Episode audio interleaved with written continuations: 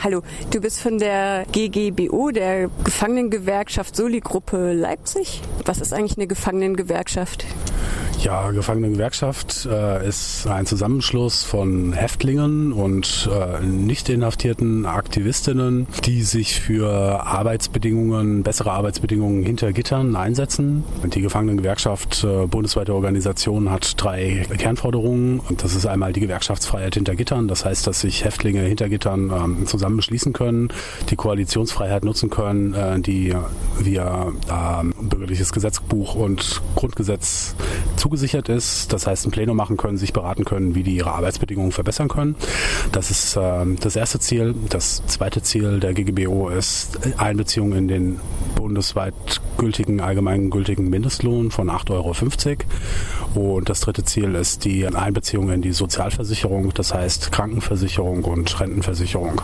Wie organisiert sich die Gewerkschaft gerade im Knast? Ja, im Knast ist äh, schwierig, lässt sich nicht allgemein sagen, ist von Justizvollzugsanstalt zu Justizvollzugsanstalt verschieden. Ähm, wir haben auf jeden Fall Zusammenschlüsse von Menschen, die sich äh, den Zielen der GGBO angehörig fühlen, sich zusammenschließen. Ich denke, dazu genügen drei Menschen, die sagen, wir sind jetzt eine Gewerkschaft, berufen uns auf das Recht der Koalitionsfreiheit und sind in der Lage zu arbeiten und über Post können die dann mit uns Kontakt aufnehmen und wir treten mit denen in Kontakt und helfen denen dann dabei, Pressearbeit zu leisten zum Beispiel. Und wie könnten unsere Hörerinnen, wenn sie das spannend finden, Gefangenengewerkschaft, wie können Sie das unterstützen? Also ich denke auf jeden Fall auf unsere Webseite ähm, ggbo.de einmal durch ja, praktische Unterstützung, das heißt in die Soli-Gruppen reingehen, da praktisch mitarbeiten. Teilweise sind die Häftlinge auch mit Namen aufgeführt, beziehungsweise die Sprecherinnen in die Justizvollzugsanstalten. Das heißt, denen einfach äh, schreiben. Solidarische Arbeit ist ganz wichtig. Wir sind auch in den sozialen Netzwerken vertreten. Das heißt, da liken, teilen, sharen, äh, retweeten, sich mit dem Thema beschäftigen und dafür eine Öffentlichkeit schaffen, ist äh, super wichtig, weil das einfach noch nicht so bekannt ist, das Thema. Ihr habt ja eine aktuelle Pressemitteilung zu der JVA Würzburg rausgegeben. Was ist da los?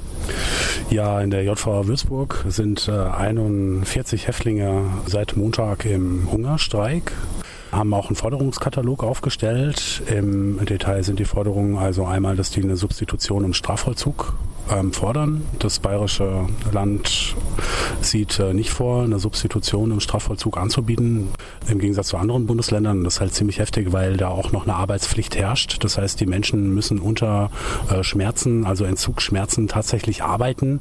Und äh, tragisch ist halt auch, dass ziemlich große Unternehmen davon profitieren, wie Volkswagen und BMW oder äh, eine Solarfirma, Jurchen nennt die sich, oder äh, Spielwaren her, hergestellt werden von der Firma Bruder, dass da halt auch wirtschaftliche Interessen mit reinspielen unter total unmenschlichen Bedingungen.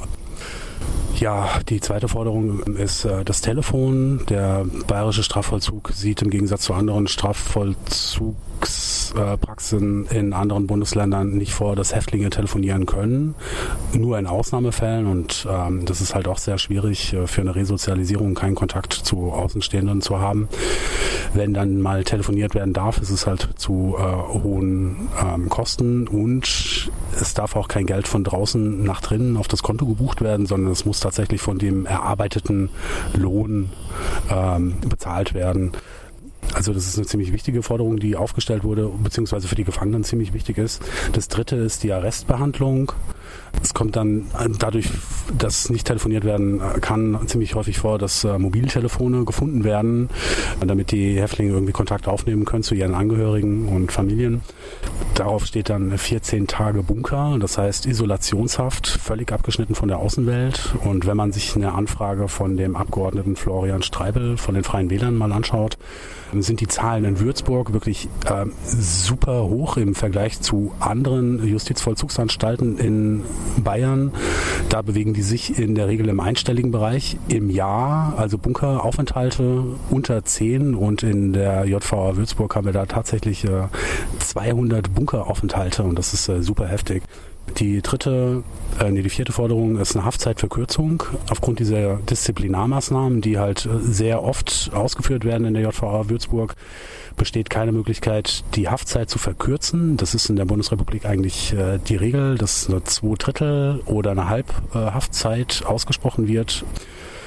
Und die Menschen früher aus dem Justizvollzug entlassen werden, wenn das die Justizvollzugsanstalt halt sagt, äh, dass die Leute sich gut angestellt haben, aber dass es in der JVA Würzburg sehr restriktiv gehandhabt wird, Disziplinarmaßnahmen ausgesprochen werden, wird sich doch selten für eine Haftzeitverkürzung ausgesprochen, was natürlich auch das Leben einschränkt, extrem. Und die JVA Würzburg ist in dem restriktiven Bundesland nochmal eine extrem restriktive Haftanstalt, wo Häftlinge dagegenhalten müssen und wir das als GGBO auch unterstützen.